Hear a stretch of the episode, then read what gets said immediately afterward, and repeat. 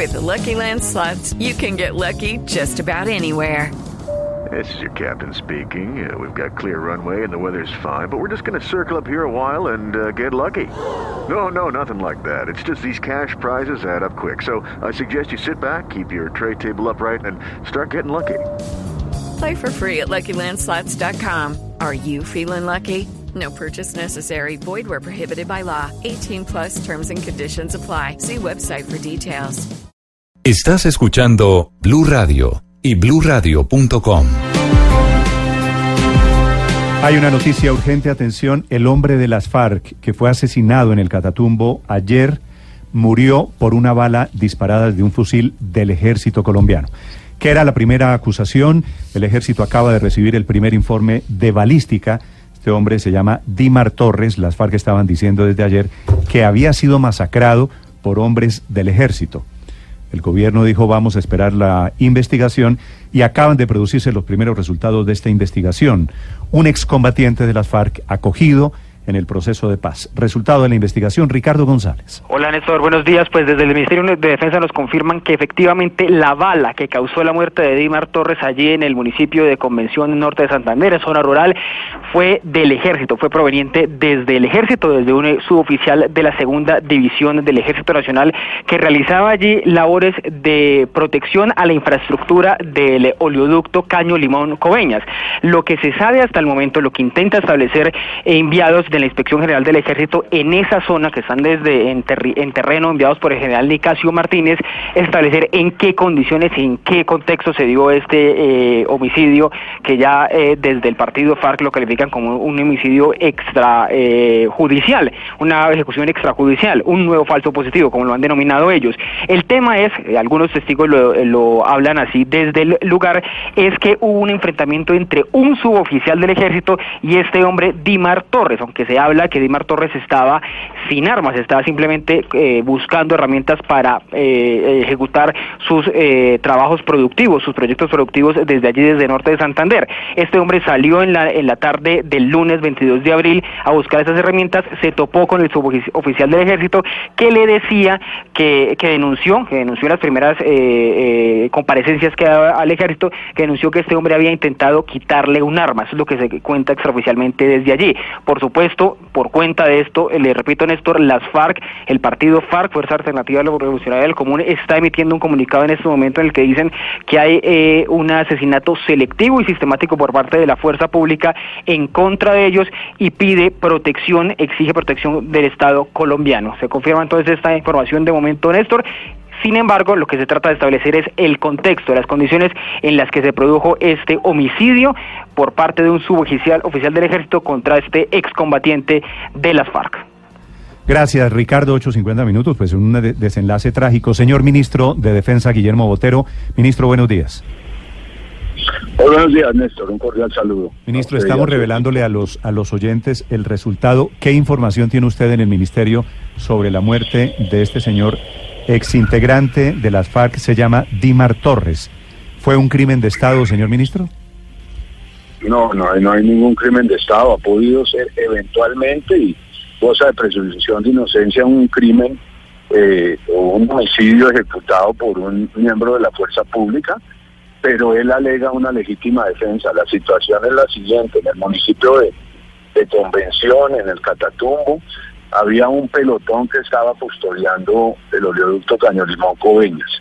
Ese pelotón estaba dividido en dos grupos, uno al, mando de un subteniente, otro al mando de este cabo, y en algún momento trata de tomar contacto con, con, otros integrantes del pelotón que estaba en otra parte, baja por una cañada y en la cañada el cabo afirma que esta persona es militante de las FARC trató de arrebatarle el fusil y que hubo una refriega entre los dos, él a no dejarse quitar el fusil y en la, en la refriega eh, se disparó el fusil y esta persona quedó herida y posteriormente eh, falleció.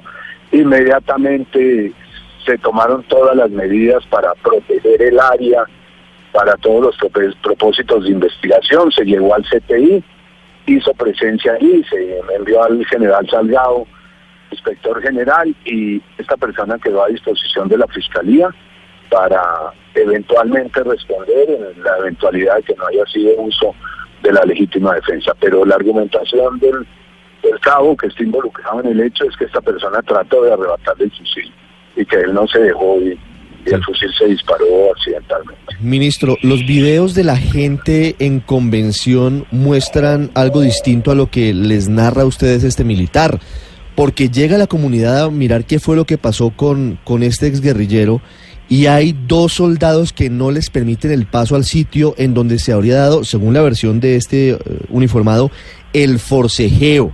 ¿Ustedes tienen claro por qué en principio se quería ocultar que el cuerpo de este exguerrillero estaba en un sitio bajo jurisdicción del ejército?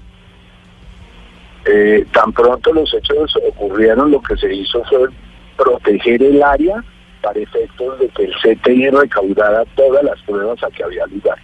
Que nada, que no se moviera para nada el teatro de los acontecimientos y la investigación pudiera ser lo suficientemente concluyente y profunda. Sí. Eso es lo que ha venido haciendo y esa es la misión del ejército. No. Ya en este momento está en poder de la fiscalía, la fiscal, hay una fiscal que está en la ciudad de Cúcuta y que hoy en día se debe desplazar hasta el lugar de los acontecimientos para verificar ella por sus propios medios.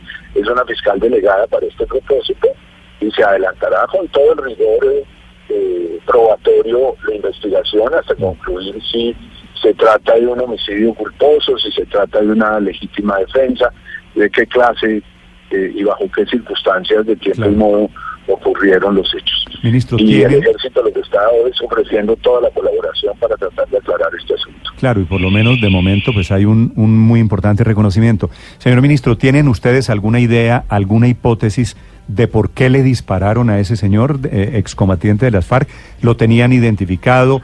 ¿El hombre que disparó quién es, etcétera? No, para nada, no había ninguna clase de identificación, ni más faltaba. Era una persona que estaba en una ETCR a las cuales el, Estado les da la protección, la debida protección. Pero esto no se trataba de unas personas que estuvieran protegiendo la ETCR, sino eran unas personas que estaban protegiendo el oleoducto que es, usted sabe, continuo, eh, eh, eh, es, eh, lo atacan todos los días, para ponerlo con claridad. Es, es el blanco de todos los ataques, ya llevamos 14 voladuras en lo corrido de este año, y el ejército como tal está precaviendo que no lo vuelen más.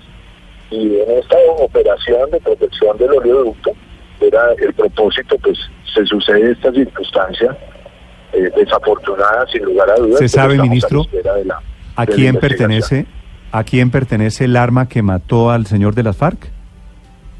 Sí, pertenece al ejército de Colombia, claro. No, claro, del ejército, pero de- está asignada a quién? a un cabo que era el que estaba con parte del pelotón y que tenía a, a los hombres bajo su mando y que trata de buscar eh, contacto con otras personas, baja por un caño cuando esté tratando de buscar un caño, eso no andó nada, y ahí es cuando él afirma que fue víctima del ataque de este guerrillero, que le intenta quitar el fusil y que en la refriega que hubo entre los dos en ese en esa en esa circunstancia de defensa, pues se active el arma y esta persona Ministro, Pero es muy raro, es, fallece. es- es muy raro, muy raro el cuento, Sí, por supuesto. varias cosas. ¿Por qué se lo llevan a él a la cañada? ¿Por qué el cabo termina con este exguerrillero yendo hacia el sitio donde finalmente No. muere? No, no, no, él no, él, él, él baja, él baja la cañada a buscar eh, eh, contacto con el resto del pelotón, con otras personas que estaban en otro lado. Los, ese pelotón estaba disperso cuidando el tubo pendiente de la seguridad del tubo. Él trata de buscar contacto con sus compañeros y baja por una cañada. Pero- pero, ministro, se lo pregunto. cañada, él afirma Se lo pregunto entonces eh, Sí. diferente. ¿Este hombre de las FARC estaba en actividades delictivas? No, yo no puedo afirmar eso, me ha faltado. Esta persona se lo encuentra en un sitio despoblado y dice eh, haber sido objeto de tratar de desprenderlo de su fusil de dotación. Y en la refriega que se produce entre los dos, el uno a quitarle el fusil y el otro a no dejárselo quitar, el fusil se activa y esta persona muere. Esa es la versión que él ha entregado a la fiscalía, pero ya la fiscalía es la que tiene el conocimiento del caso, el lugar fue protegido para la cadena de custodia y todo lo demás, y estamos tratando de hacer claridad la máxima posible sobre cómo las circunstancias de, de, tiempo y modo bajo las cuales ocurrió este hecho muy lamentable por demás. ¿El cabo el cabo les ha explicado por qué tenía sin seguro el fusil? El cabo, yo pienso que cuando uno está protegiendo el oleoducto, yo no lo, lo puedo afirmar, pero no es usual que estén con el seguro activado. Los videos, los videos son escabrosos, ministro. Este exguerrillero recibe un tiro a contacto muy cerca, quiero decir, en la, en la cabeza. Mm. Eh, ¿El forcejeo dio para que el tiro hubiera durado en la cabeza? Es que las personas estaban forcejeando. Esa es la versión que él da. Y esa es la versión que le entregan al, al fiscal. El fiscal, pues todavía, la persona delegada no ha tomado ninguna decisión sobre si, lo deja en libertad o, lo, por el contrario le da detención preventiva. Eso está en investigación. Tratar de establecer si lo que hubo fue eh, legítima defensa o si lo que, ocurrió ha podido ser un homicidio culposo, en fin. Ya lo calificará la Fiscalía para efectos del juez de garantías. ¿Ustedes tienen dentro de la teoría que también pudo haber sido un homicidio no culposo sino doloso, ministro? No, nosotros no tenemos teoría ni más faltada. La única teoría que tenemos es que las personas conforme a la Constitución gozan de presunción de inocencia. Mm. Y será la Fiscalía quien adelante las investigaciones. el Ejército es un colaborador para tratar de que pero es que la verdad, la mayor brevedad posible. Se, lo pregunto porque ustedes nos dicen que hay dos teorías, o que fue un accidente o que fue un homicidio culposo. Por eso le pregunto si el homicidio con dolo también está dentro de las teorías que pueden haberse dado en el caso. Pues es que yo no veo por qué el dolo, no veo la intención de, de, causar un homicidio en una persona que el, cabo no conoce, que seguramente nunca en su vida la había visto. Entonces no veo ahí pues ministro, que pueda ser doloso. Se lo pregunto porque así como este caso, no sabemos si eso no es. preguntas que respuestas. Pero más de dos mil campesinos fueron asesinados por militares que no conocían a esos campesinos y no tenían razones en los esto no es esto no es el mismo caso, esto no son casos ni siquiera similares. Este es un hecho, es un hecho fortuito, lo califico yo. Esta es una circunstancia totalmente diferente donde lo primero que se hace es dar aviso a las autoridades competentes de manera inmediata. Pero tiene una coincidencia. bien diferente. Pero, pero ministro, tiene una cosa, digamos, para que usted para que usted lo tenga en consideración. Es que cavaron la fosa para enterrar a ese hombre allá, ¿no? Eso quiere decir que querían ocultarlo. Ministro. Ese, ese elemento, pero además... el ministro tiene razón en que hay una... Yo creo que vale la pena... No, pero... Eh, Néstor, Ricardo, volvamos, volvamos hay varias, hay, a insistirle al ministro. Hay varias diferencias, digamos. Uno, que aparentemente se había acabado una fosa para ocultar el cuerpo. No sabemos si, si eso era así, pero eso es lo que dice la comunidad. Y lo otro es que los soldados que estaban allí no permitían el paso de la comunidad que iba a hablar a ver qué había pasado con este guerrillero. No les permitían el paso. Tiene razón en una cosa, Ricardo, el ministro, que, que no es necesariamente lo mismo, porque aquí es, fíjese, el mismo ejército el que está revelando rapidísimamente el resultado del informe. La noticia que estamos entregando es que el ejército admite que este excombatiente de la FARC ha cambiado mucho, murió, ha cambiado murió por una bala que disparada. Usted recuerda lo que pasaba hace 10 años con los falsos positivos, que llegaba el ejército y el mismo ejército hacía levantamiento y el mismo ejército decía cuál era la causa de la muerte. Eso cambió con el escándalo de los falsos positivos porque ahora es la fiscalía y el CTI y la justicia ordinaria el que tiene la prelación frente al caso. Pero no creo que todavía determinemos si es o no culposo el, homicidio porque apenas estamos investigando. Se cayó la, llamada. Ministro, ¿usted me oye? Sí, lo oigo perfecto, vale. Ministro, gracias. Para no dejar la entrevista así en punta con este sinsabor, quisiera preguntarle si es cierta la versión de que allí se cavó una fosa para enterrar a este hombre para ocultar el crimen o para ocultar por lo menos el resultado de la investigación. No, yo no tengo conocimiento de que eso haya sido así. No, no puedo afirmarlo y en lo que me han eh, informado, esa versión tendría que ser comprobada. Yo lo he oído más por prensa y por redes sociales que por haber recibido esa afirmación por parte de las personas que están en el, en el teatro de los acontecimientos. lo único que estamos aquí es ofreciendo toda la colaboración para que esto se aclare a la mayor brevedad posible. Y yo, está, yo estaba diciendo aquí que se le reconoce la rapidez con la que actúa esto. Y, y hay un dato importante, ministro, y es que el inspector de las fuerzas militares está allí haciendo la investigación. ¿El inspector qué le dice a usted, ministro?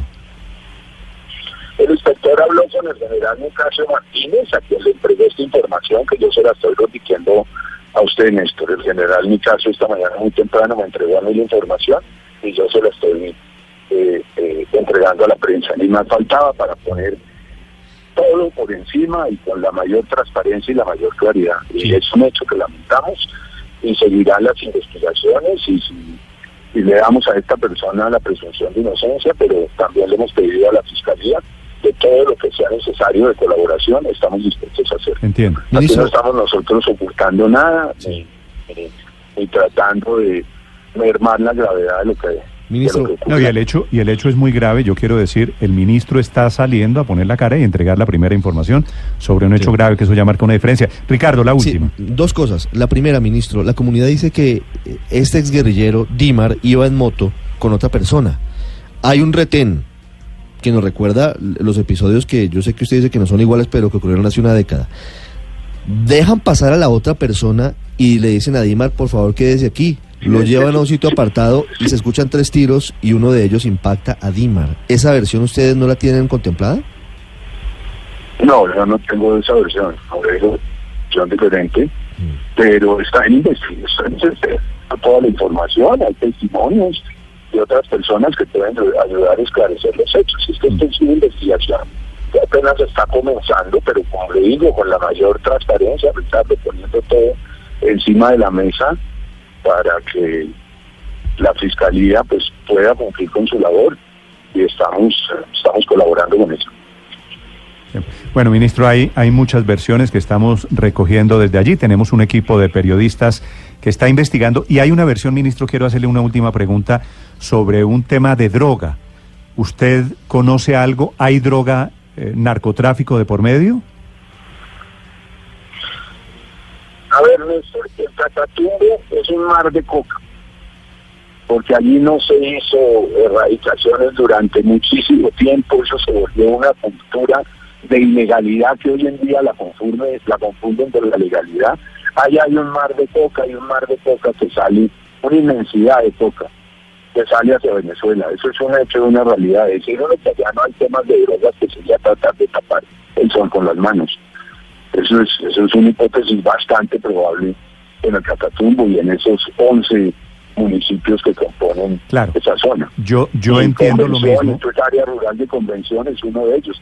Estos soldados, les garantizo que estaban rodeados de coca por toda parte. Sí, eh, entiendo, pero la segunda parte de esa misma versión de que hay narcotráfico involucrado es que el cabo o hay hombres del ejército involucrados en el tema del narcotráfico. Pero, ministro, eso lo, lo dará la investigación. Le deseo mucha suerte en la siguiente etapa y le agradezco estos minutos para Blue Radio.